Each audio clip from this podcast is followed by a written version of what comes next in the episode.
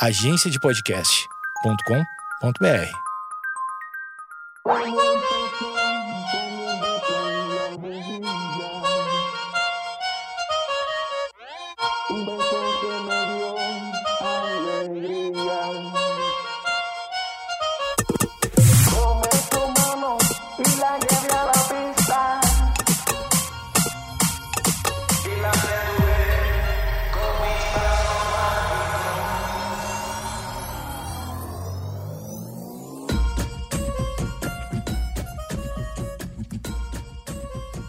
Tá gravando, tá no ar, tá no ar o programa do Adnet, tá no ar a TV na TV, aquele programa que é na Globo, tô brincando, óbvio que eu tô brincando, se você tá ouvindo e não tá vendo imagem, é óbvio que não é um programa de televisão. Eu sou Eduardo Mendonça, o seu anfitrião, o seu host aqui no Projeto Mendas, o podcast diário que está na contagem regressiva para os 100 episódios. Quando der 100 episódios, eu vou me auto-ejetar e sair deste planeta e irei transmitir da Lua este podcast. Ah, você que chegou atrasado, que chegou já na, no número 90 e alguma coisa, 91, esse é o 91, 91, estamos rumo ao 100.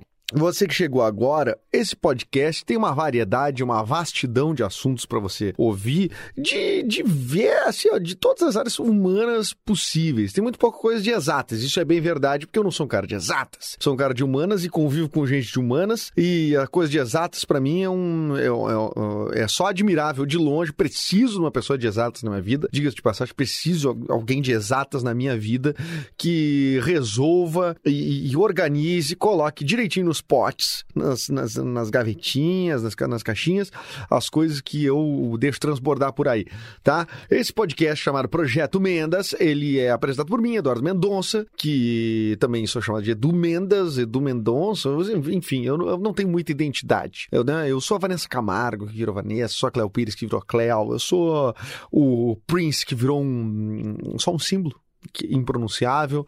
Enfim, eu sou também Edu Mendas em todas as redes sociais, arroba Edu Mendas em todas as redes sociais, e você assina no Spotify, no Castbox ou no iTunes. Aconteceu agora, esse final de semana, final de semana de turbilhão, né?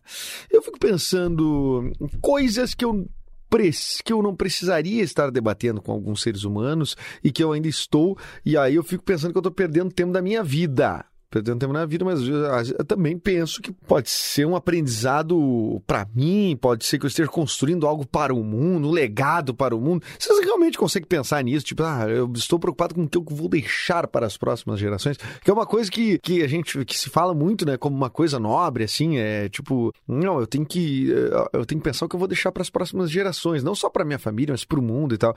Eu não tenho, eu não, não chego a ter esse nível de elevação total, assim, de conseguir perceber o mundo e meu, meu, meu, é, o, que minhas ações, assim, geram no planeta e tudo mais, principalmente nesse, nesse, nesse futuro, esse troço de, pô, temos que nos preocupar com a, com a inteligência artificial, porque a a inteligência artificial tá vindo aí, e aí a gente vai se, é, é, é, enfim, essas não, não, não consigo me preocupar muito com isso. Mas tem algumas questões que é óbvio que elas, como são para ali agora, que são para os nossos filhos, a gente tem que mais ou menos ficar, no minimamente, preocupado, né? E uma das coisas, que é o assunto Training Topics aí dos, dos últimos dias, tem sido a Amazônia, né? A Amazônia, queima da Amazônia tudo mais. Me parece, me parece quase é, inacreditável, quase inacreditável que alguém ah, ah, não defenda a preservação da natureza, seja a Amazônia, seja os- um cactus que tiver em casa, né? Tu- não parece que existe essa pessoa que diz, não, eu acho que tem que destruir tudo mesmo. Tipo, a gente aprende no colégio, né?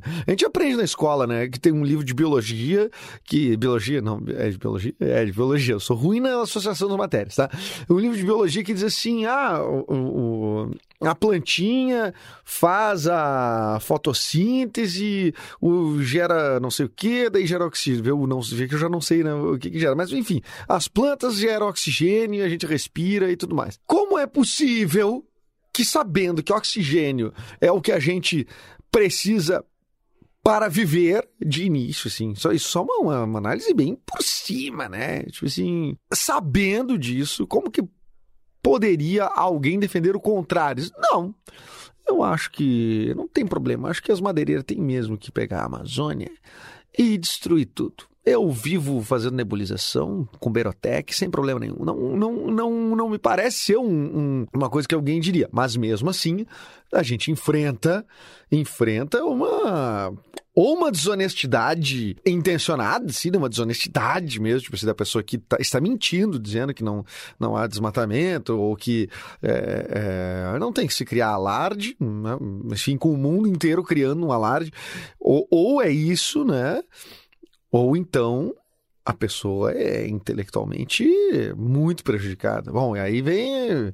Aí, aí nós temos que. Aí eu não sei, aí tu entra no nível. Eu, para mim, o nível de, de, de.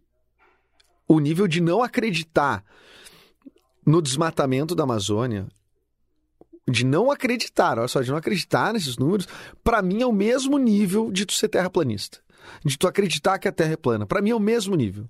É o mesmo nível. Tipo, a gente sabe como o capitalismo funciona, a gente sabe como é que ele se sustenta, a gente sabe como é que ele, como é que as indústrias pensam em crescer assim, com quanto mais tu liberar a questão ética, uh, que já quase assim inexiste para vários aspectos, mas quanto mais tu liberar, assim, a, a, linha vai indo adiante, né? A linha vai indo adiante, eles vão indo, eles vão indo junto, claro, porque a parada precisa crescer, é custo versus produtividade, lucro e não sei o quê. Então, não interessa se é madeira, não interessa se é vida humana. É, é, é, isso, é nesse nível. Entendo que é isso. Entendo que existe no, no planeta uh, uh, trabalho infantil, existe no Brasil, mas tem uma. Um, ainda. Um, um, fazem com piada, inclusive, aqui na, na, no, no Ocidente, sobre as crianças asiáticas trabalharem, trabalhando fazendo teu, a, tua, a tua roupa da Nike, saca? Isso não é uma piada, né? Não é uma, uma, uma, uma fantasia, assim. É, são coisas que de fato existem, assim, né? É meio terraplanista tu pegar e achar que as coisas não existem. Ou não, também existe uma outra honestidade aí, que aí é, é, é mais maluca ainda para mim, mas tudo bem, a pessoa não precisa concordar comigo. Mas tem gente que acha que tem que ser assim mesmo. Eu acho que sim, alguns seres humanos precisam se, se, se sacrificar lá na base para que apenas outros, uh, uma minoria, uh, desfrute realmente de uma vida maravilhosamente boa.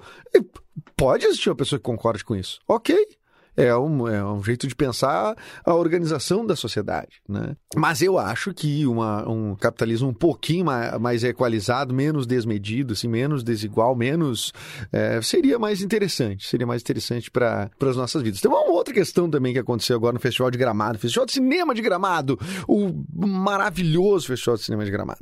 Que é o seguinte: é, fechou agora. A, a, eu falei no, no, na semana passada do Festival de Gramado, né? E agora saiu notícia, né, tá no Fantástico de um de que foi feita uma manifestação novamente no tapete vermelho contra a censura, né?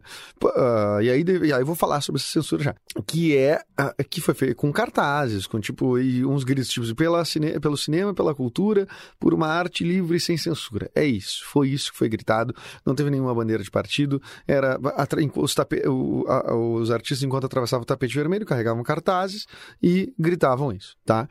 Por quê? Porque o Bolsonaro, nas suas lives de quinta, vem dizendo já, ó, oh, eu vou vetar tal filme, não sei o quê, parará, não quero que a Ancine é, funcione dessa forma, quero fechar a Ancine, vou mudar a Ancine de lugar, enfim. É uma... A, a ele vem fazendo essa ameaça. E isso é sim censura, não é outra coisa, não, não tem outro nome. Não tem outro nome. Isto é censura, isto é censura. Tu, se existe o, o, o, a Agência Nacional do Cinema e ela tem o seu funcionamento, se tu ir lá e disser autoritariamente que isso pode, isso não pode, sem atender, sem nem passar por, por, por, avaliações técnicas ou parâmetros né, de relevância e tudo mais, sem fazer, sem ser feita essa, essa conjugação de fatores aí, isso é censura. Tu está simplesmente vetando pelo teu gosto, porque tu quer ou porque tu não quer que aquilo ali aconteça com o dinheiro público, tá? Isso é sim censura. Isso é sim censura, tá?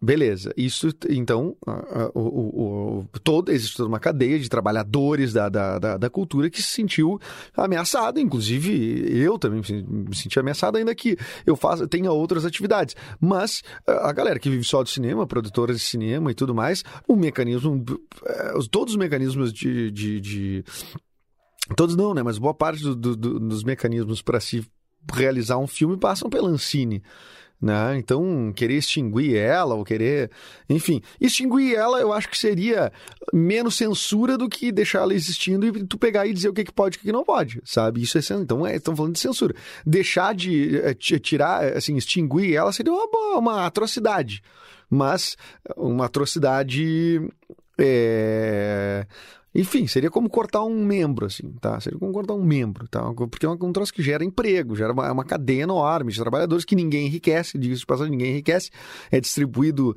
ah, ah, de, forma, ah, de forma equilibrada esse dinheiro, porque filme se faz de maneira, na maioria das vezes, de ba com baixo orçamento, tá? Enfim, rolou isso, tá? É isso que rolou.